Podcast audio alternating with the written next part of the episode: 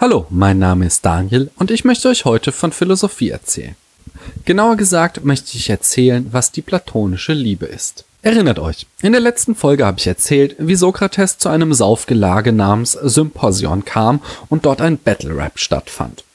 Alle Anwesenden bettelten sich darin, wer die beste Definition für die Liebe hat.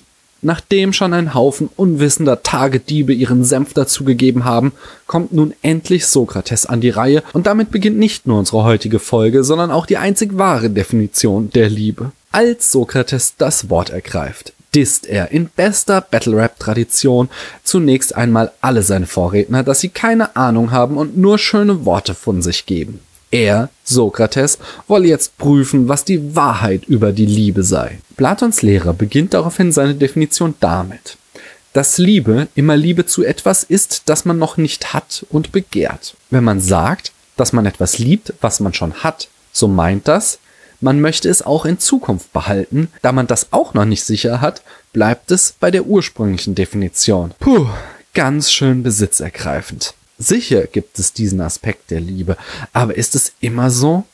Kann man nicht auch lieben, ohne zu besitzen?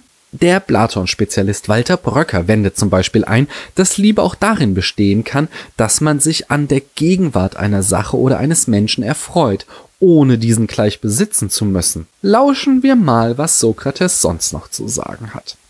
Sokrates stimmt Phaedros zu, dass die Liebe das Schöne anstrebt und fragt nun, warum das so ist. Seine Antwort, der Liebende will glückselig werden.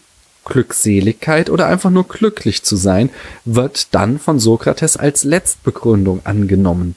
Eine Begründung, bei der nicht mehr sinnvoll weiter warum gefragt werden kann. Du kannst demnach sinnvoll fragen, warum willst du lieben? Und die Antwort lautet, weil ich glücklich werden will. Aber die Frage, warum willst du glücklich werden, ist nicht sinnvoll. Weil ist so. Wir werden uns damit noch weiter im Zusammenhang mit Platons Ethik beschäftigen.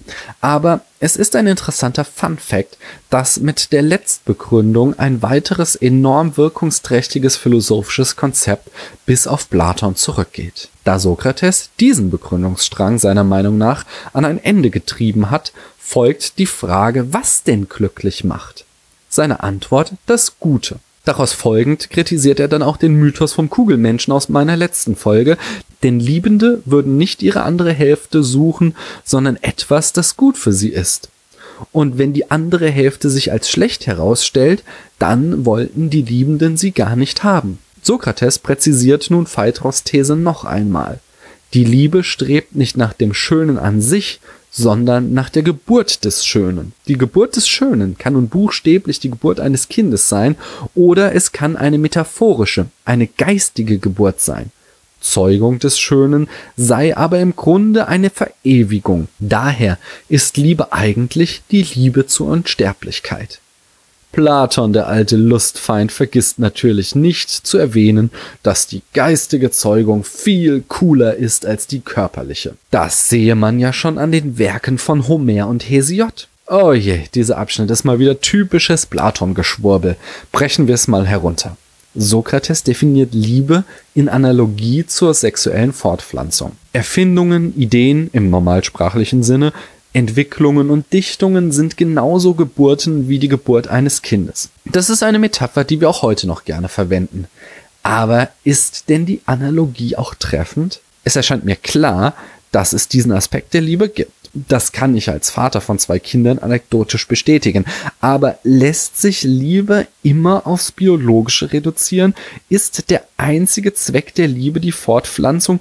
Gibt es nicht auch Formen der Liebe, die nichts mit dem Wunsch nach der eigenen Unsterblichkeit zu tun haben? Platon gibt uns darauf keine Antwort, sondern baut als nächstes seine Ideenlehre ein, indem er von einem Stufenweg der Liebe spricht. Die erste Stufe, das erste, was der Mensch zu begehren lernt, ist die Liebe zu einem schönen Körper in Form eines Individuums. Mit anderen Worten, man verliebt sich. Die nächste Stufe ist die Liebe zu allen schönen Körpern. Gewissermaßen der Reiz, der für Künstlerinnen darin besteht, Menschen zu fotografieren oder zu malen. Die nächste Stufe ist die Entdeckung der Schönheit der Seele.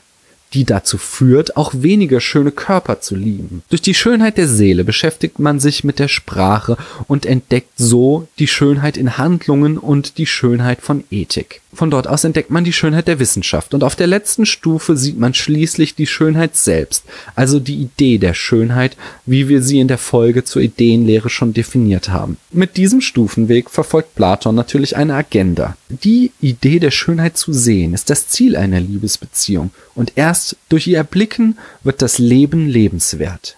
An dieser Stelle platzt der besoffene Alkibiades in die Runde. Nach einigem Hin und Her wird Alkibiades aufgefordert, auch eine Lobrede auf den Eros zu halten.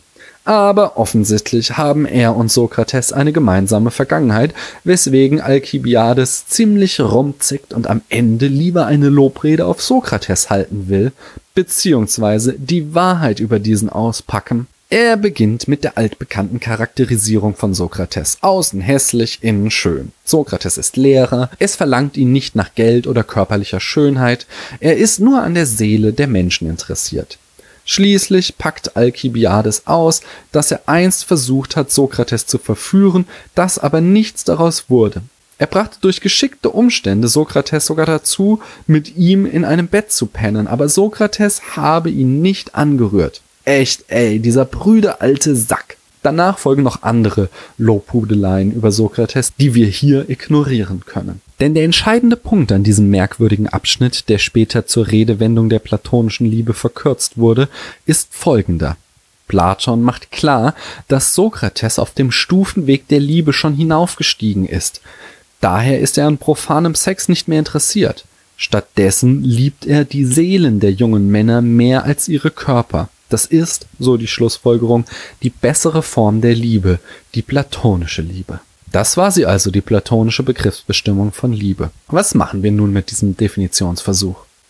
Spannend finde ich, dass viele Aspekte der Liebe schon in diesem Dialog stecken, die auch ich noch unterschreiben kann dass die Liebe das Beste in den Menschen hervorbringen kann, dass man sich aber bemühen muss, schön zu lieben, äh, sich also nicht unangemessen verhalten darf, dass es so etwas wie Seelenverwandte gibt, aber dass diese Seelenverwandten vielleicht auch nicht gut für uns sind und wir lieber woanders nach der Liebe suchen sollten, dass Liebe den Krieg besiegen und uns zu Dichtern machen kann und dass wir lieben, um glücklich zu werden. Das finde ich alles sehr schöne Gedanken. Natürlich habe ich bei meiner Aufzählung einerseits sehr viel weggeworfen, was mich stört, und andererseits diesen über 2300 Jahre alten Text sehr modern interpretiert.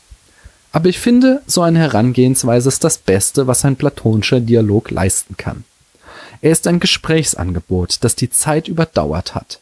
Wenn wir ihn heute lesen und etwas finden, das wir aus ihm ziehen können und dadurch angespornt werden, über diese Sache weiter nachzudenken, dann ist das meines Erachtens philosophischer als alle komplexen metaphysischen Systeme. Und Platon, dem alten Dialektiker, hätte es sicher sehr gefallen. Was denkt ihr?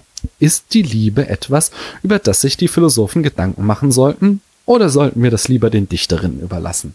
Schreibt mir einen Kommentar, eure Meinung interessiert mich sehr. Ich danke euch, dass ihr mir eure Zeit geschenkt habt.